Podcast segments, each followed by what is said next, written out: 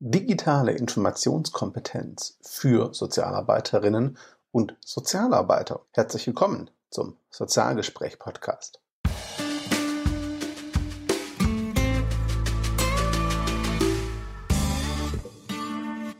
Ja, hallo, liebe Zuhörerinnen und Zuhörer. Nachdem es schon eine Weile her ist, die letzte Folge, dachte ich mir, ich melde mich mit einem Thema, das für mich in letzter Zeit eine Aktualität gewonnen hat. Ganz kurze Einführung dazu. Ähm, Mark Kummer, der von mir sehr hochgeschätzte Kollege, hat vor einiger Zeit kurz nach Ostern einen Podcast veröffentlicht mit dem etwas reißerischen Titel Die soziale Arbeit stirbt.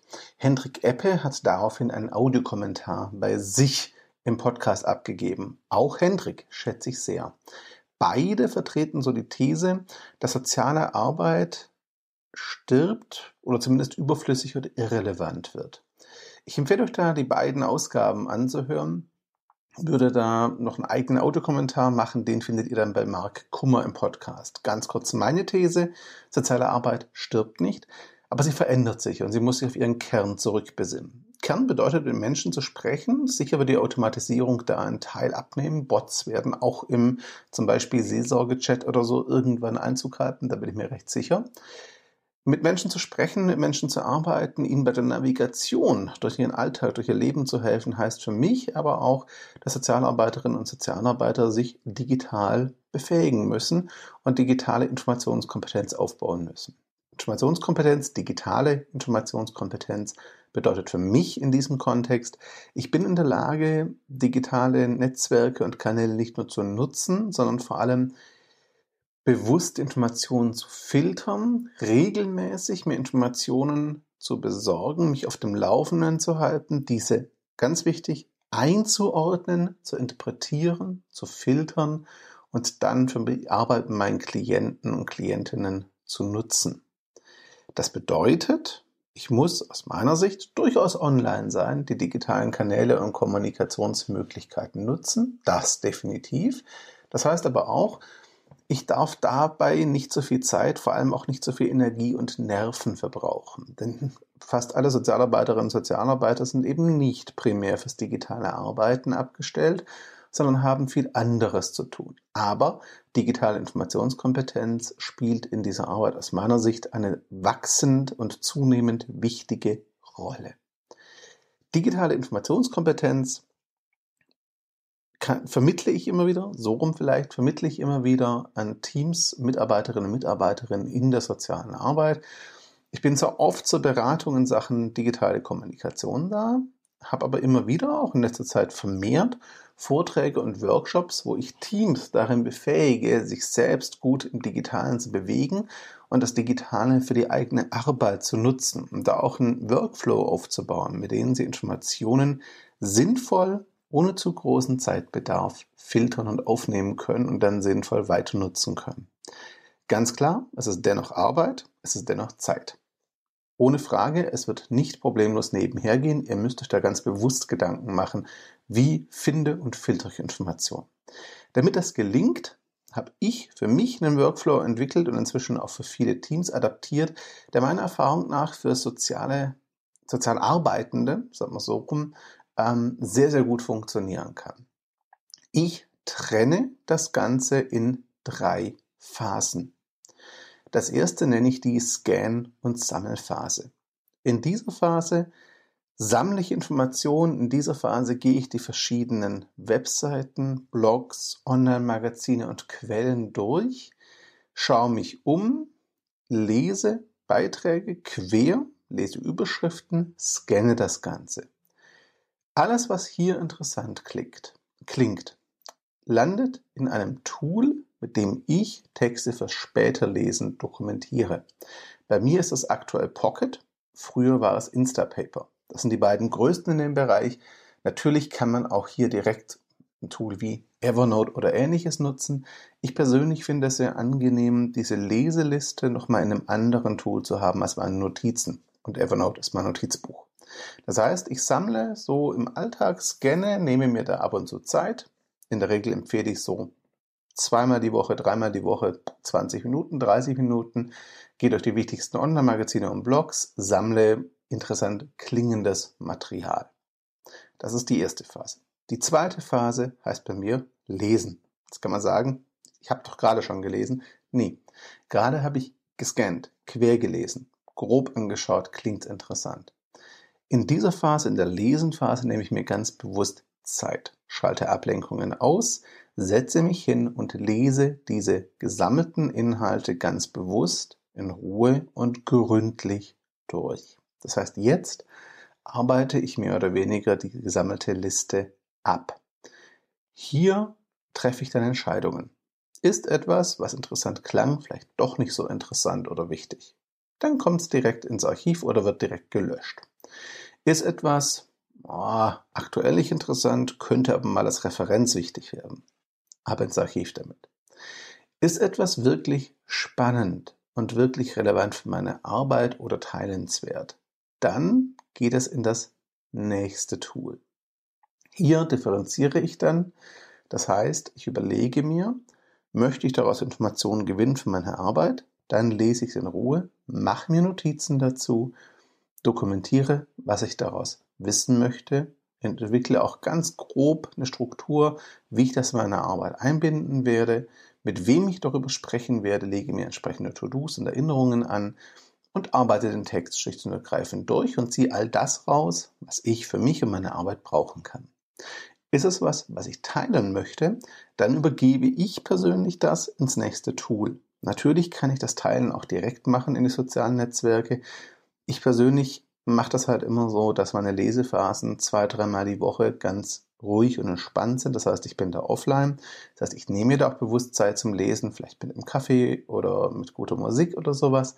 Ähm, und arbeite wirklich ungestört. Das ist für mich wirklich so wie ein Fachbuch lesen. Ne? Ganz entspannt, in Ruhe und konzentriert, ohne Störungen.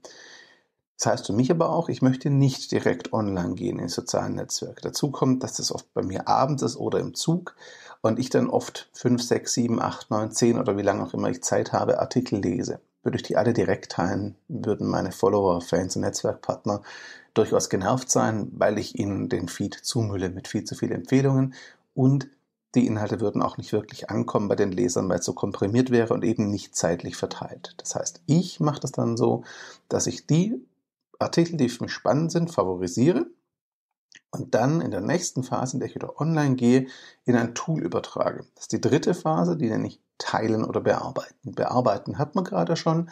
Das heißt, ich mache mir wirklich Notizen, arbeite es durch, lege To-Dos an, schaue mir an, welche Info gebe ich an wen wie weiter, mit wem rede ich darüber, in welches Seminarkonzept lasse ich es einfließen und so weiter. Das heißt, ich bearbeite den Text wirklich.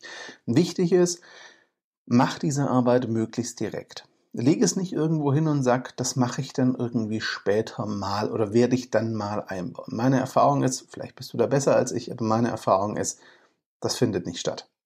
Wenn du irgendwas später bearbeiten möchtest, dann liegt das ewig lange im Archiv rum und du wirst nie dazu kommen. Und wenn du dazu kommst, ist die Info wieder veraltet und ja, es bringt einfach nichts. Das heißt, meine Empfehlung ist hier ganz klar, nimm dir direkt die Zeit zu bearbeiten. Wenn du nicht bearbeiten, sondern teilen möchtest, empfehle ich dir zwei Tools, entweder Buffer oder Social Pilot. Ähm, beide sind in der Grundversion, soweit ich es weiß, kostenlos. Buffer auf jeden Fall. Und dort kannst du über diese Tools Beiträge vorplanen in die sozialen Netzwerke. Wenn du das keine eigene Facebook-Seite betreibst zum Beispiel, kannst du in deinem Profil nicht vorplanen. Twitter gibt dir diese Möglichkeit auch nicht von Haus aus. Das heißt, hier musst du auf Tools zurückgreifen, um vorplanen zu können. Buffer und Social Pilot. Beides findest du genauso wie die anderen Links in den Show Notes und im Artikel zu diesem Podcast. Ähm, bieten diesen Vorteil, dass du Beiträge zeitversetzt veröffentlichen kannst. Also ich setze mich dann hin, nehme die Beiträge, die spannend sind, die ich teilen möchte, stelle sie in das Tool ein. Wichtig, schreibe jetzt einen kurzen Kommentar dazu, einen kurzen Teaser-Text, in dem ich deutlich mache, warum es sich für meine Follower und Fans und Netzwerkpartner lohnt, das zu lesen und was sie inhaltlich erwartet. Das finde ich immer unheimlich wichtig und zwar aus drei Gründen. Einmal, wenn ich einfach nur einen Link teile und die Überschrift nicht extrem viel aussagt, weiß ich nicht, warum ich drauf klicken sollte.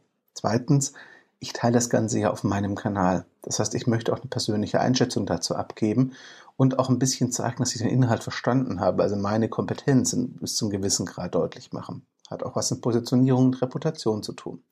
Und drittens, ich möchte meinen Lesern und Netzwerkpartnern unnötige Zeit sparen. Nicht jeder meiner Follower und Netzwerkpartner interessiert sich für alle Themen, die ich bespiele.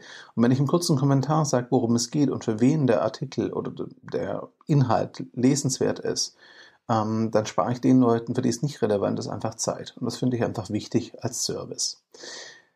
Dann ist das Ganze abgeschlossen. Ich fasse nochmal kurz zusammen. Phase 1, scannen und sammeln. Phase 2, wirklich lesen. Phase 3, teilen oder bearbeiten.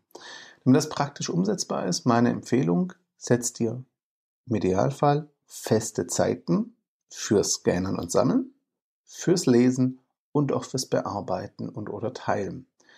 Wenn du das jeden Tag nebenher machst, kann es schnell untergehen und oder zu einer dauerhaften Stressbelastung werden, weil du immer das Gefühl hast, ich muss jetzt noch was tun, ich muss mich jetzt noch kümmern, ähm, ich habe das noch nicht gemacht und es steht auf der Do-Liste, zumindest im Hinterkopf und, und, und. Das heißt, so ein ständig offener Task, so eine ständig offene Aufgabe kann unheimlicher Stress sein. Und du hast immer diesen Druck, vielleicht verpasse ich auch was. Wenn du aber ganz bewusst sagst, ich nutze soziale Netzwerke, ich nutze digitale Kanäle, aber zu meinen Bedingungen für mich und meine Arbeit, nicht als Zeitfresser, sondern als produktive Informationskanäle. Dann ist es eine ganz andere Sache. Dann sagst du, diesen zwei oder drei Terminen die Woche scanne ich und suche ich durch meine Quellen, wichtig auch hier, such dir im Vorfeld Quellen raus, die du lesen möchtest, Quellen, mit denen du wirklich was anfangen kannst, denen du auch vertraust, wo du auch die Qualität schätzt. In einem späteren Beitrag werde ich mal entsprechende Empfehlungen zu verschiedenen Themen abgeben. Meine Bitte an der Stelle, wenn du Themen hast, zu denen du dir Quellen wünschen würdest von mir, sag gerne in den Kommentaren oder per Direktnachricht Bescheid und ich nehme das in diesen Artikel und Podcast auf. Also such dir klare Quellen, die du dann durchgehst Versuche auch das so bequem wie möglich zu machen, sodass du wenig Zeit beim Wechsel zwischen den Quellen brauchst und wirklich dich aufs Scannen und Sammeln konzentrieren kannst. Dann leg feste Zeiten fürs Lesen fest. Behandle das genauso wie das Lesen eines Fachbuchs. Nimm dir wirklich Zeit dafür, ungestörte Zeit und sieh es wirklich als Teil deiner Arbeit an. Es mag nicht Teil deiner offiziellen Arbeitszeit sein, das ist in vielen sozialen Einstellungen leider immer noch nicht so weit, für dich selber sollte es Teil deiner professionellen Arbeit sein. So solltest du es auch sehen von der Priorität her und so solltest du es einplanen. Und dann nimm dir die Arbeits- und Teilenzeit, wenn du teilen möchtest. Wenn nicht, arbeite es einfach nur in Anführungszeichen durch, übertrage es in dein System, ob Papier, Evernote oder sonst was, spielt aber keine Rolle. Es muss für dich funktionieren. Zieh dir die Infos raus, die du haben willst, nimm dir die To-Dos, die Termine, überleg dir, mit wem du was besprichst, wo das einfließen kann dann hast du die Sache produktiv genutzt. Wichtig am Ende dieser Arbeitszeit spätestens ist alles archiviert, ist deine Leseliste entweder leer oder zumindest die Artikel, um die du dich kümmern wolltest, sind weg.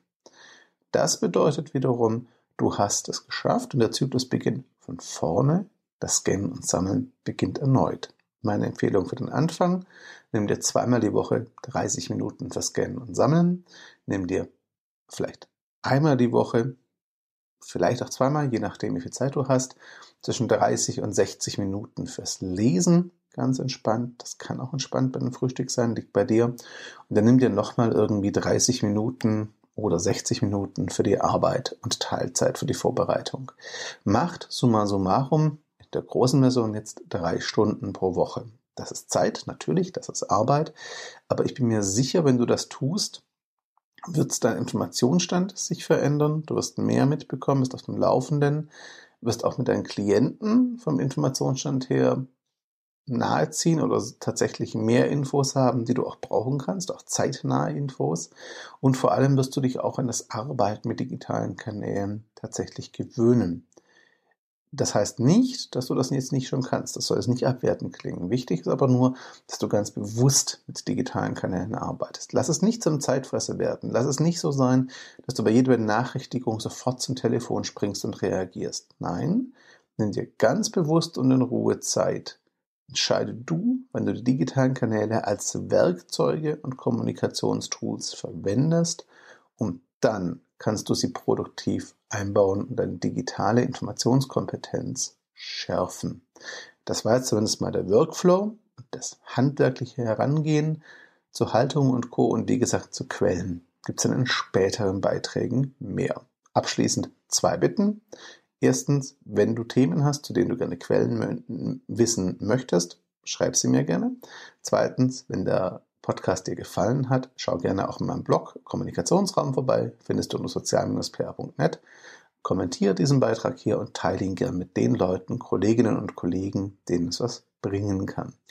Ich freue mich auf dein Feedback. Ich danke dir für Zeit und Aufmerksamkeit und ich freue mich auch, wenn du bei der nächsten Ausgabe wieder reinhörst und den Podcast abonnierst. Ciao zusammen.